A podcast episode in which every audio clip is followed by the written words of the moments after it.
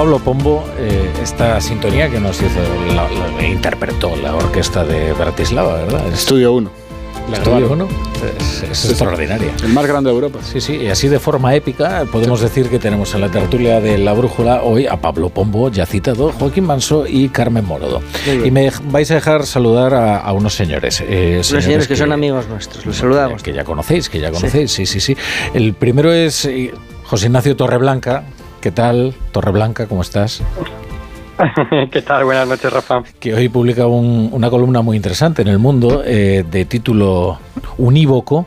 No podemos amnistiar la injerencia rusa en Cataluña. Y que empieza así. El mérito es que lo publica antes del auto, ¿eh? Sí, sí. Mérito, mérito. Hombre, mérito que le reconocemos eh, de, tal manera que vamos a hablar de ella aquí, Joaquín. Es que no. Es lo que tiene estar bien informado.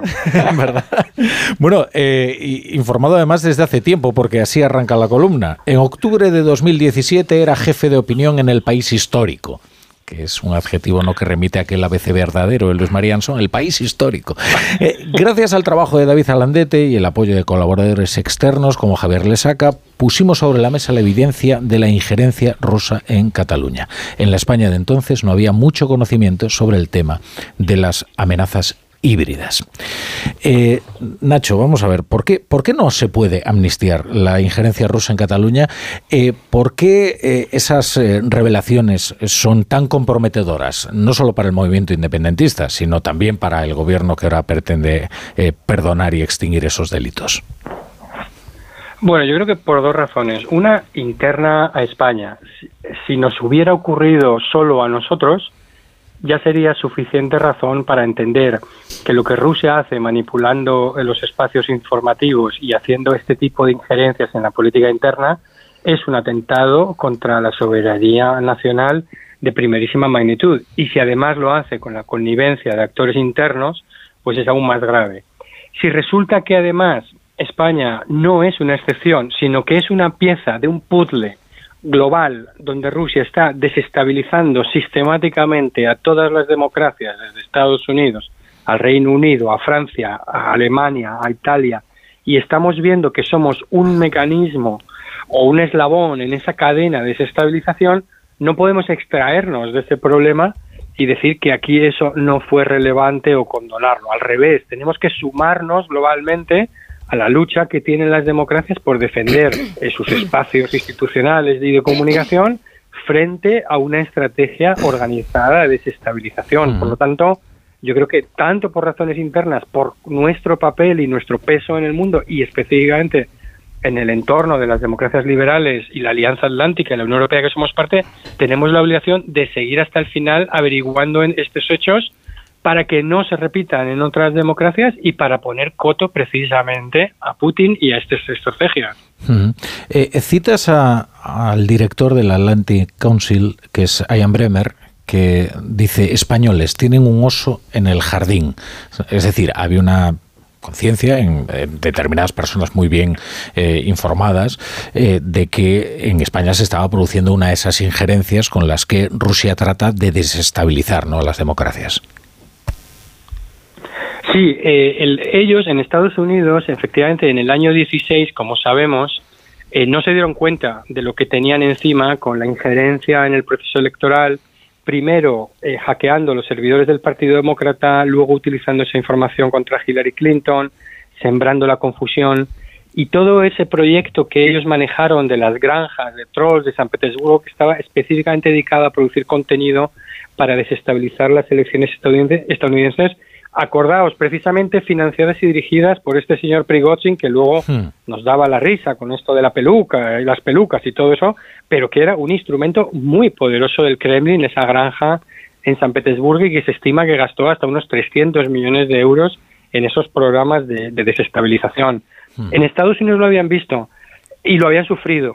nosotros lo teníamos delante de nuestras narices porque lo estábamos viendo ya en Escocia y con el Brexit y no lo vimos venir. Y eso que teníamos además, y en aquella época recuerdo que teníamos muchos ataques motivados, y, o sea, originados desde Venezuela, cuando escribíamos, por ejemplo, editoriales sobre el derribo del MH17, ¿os acordáis? El avión eh, neerlandés que fue derribado en Ucrania y que eso fue una gigantesca campaña de desinformación para atribuírsela. Es decir, teníamos todos los puntos, pero de repente cuando atacan a España, mucha gente en España y en, el, en, en, en medios periodísticos, incluso en el Ministerio de Defensa, en exteriores, dice, no, no, no puede ser contra nosotros porque nosotros no tenemos nada contra Rusia, además nosotros no reconocemos Kosovo.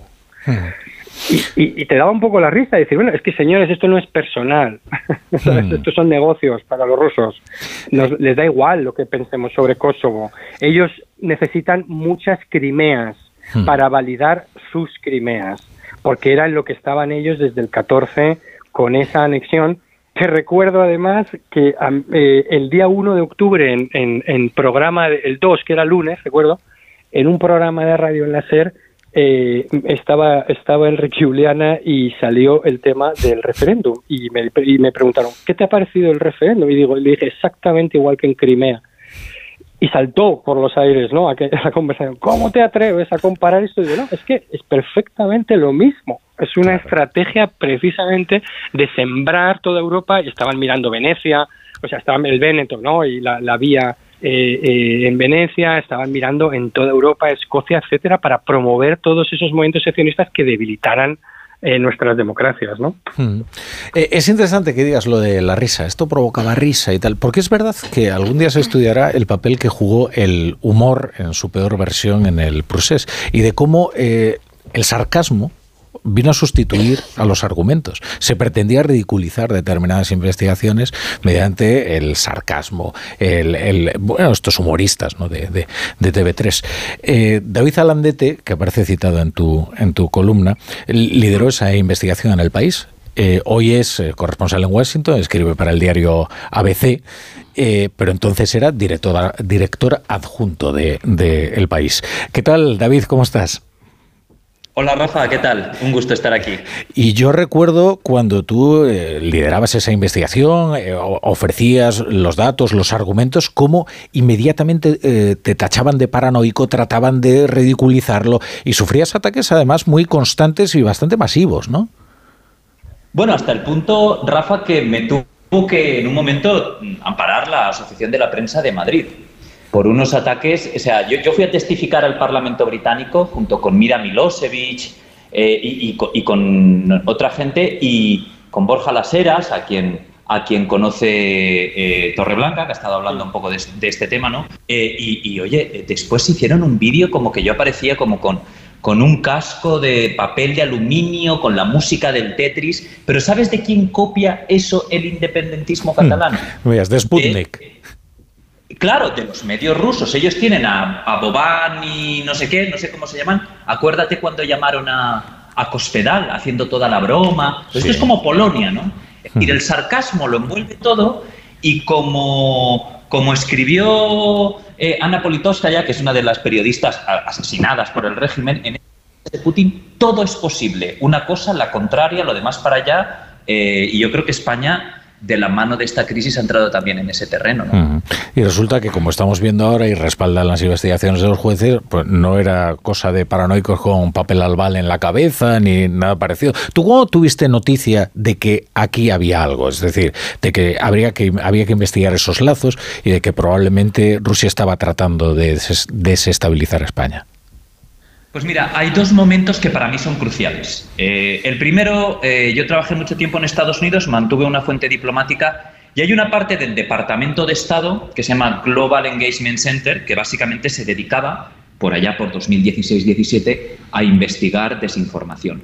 ¿Qué pasa? Que la investigaban y en Estados Unidos, Rafa, esto mmm, delicado porque Trump era el presidente y mencionale tú a Trump que hay injerencia rusa, o sea, acuérdate las que armaban, ¿no? Eh, pues pasaban información a determinados medios y ahí en mis manos me encontré, esto se lo comenté a Nacho en, aquella época, menciones a eh, determinados puntos. Y hay una nota, una nota de 2014. Y 2014 es un año importantísimo porque es el año en que primero invade Rusia Ucrania y se anexiona Crimea y el mundo no hace nada, Obama en la Casa Blanca no hace nada, y ahí Sputnik empieza y de repente aparece una nota delirante con todos los estándares periodísticos, con el titular.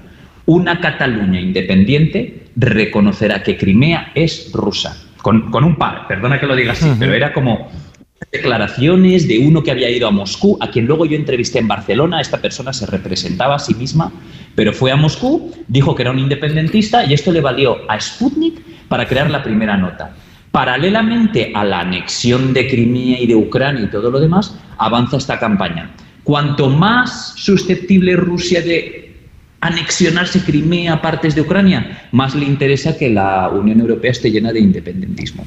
Y luego, muy brevemente, el mm. segundo punto importante es una imagen que nos pasa la inteligencia española, en la que se ve a un amigo de Puigdemont, no voy a decir amigo, esto es una cosa que yo deduzco, pero un, asociado del independentismo, un empresario que se llama Oriol Soler, que defiende ideas independentistas, miembro del famoso Sanedrín, que es un consejo de políticos y demás, visitando a Juliana, Assange, esto fue en la portada del país, en la Embajada de Ecuador en Londres. Julian Assange, que después de eso fue imputado en Estados Unidos, en una corte de Washington, por 18 cargos de espionaje para Rusia. Y ahí, esas visitas, luego las recogería el juez Aguirre, quien es quien mantiene hoy esto. Este juez, por cierto, déjame decirlo, Rafa, un héroe, porque las contra él son tremendas. ¿eh? Claro. Oye, y, crees... acuérdate, perdona, David, que, que Assange empezó a tuitear en catalán.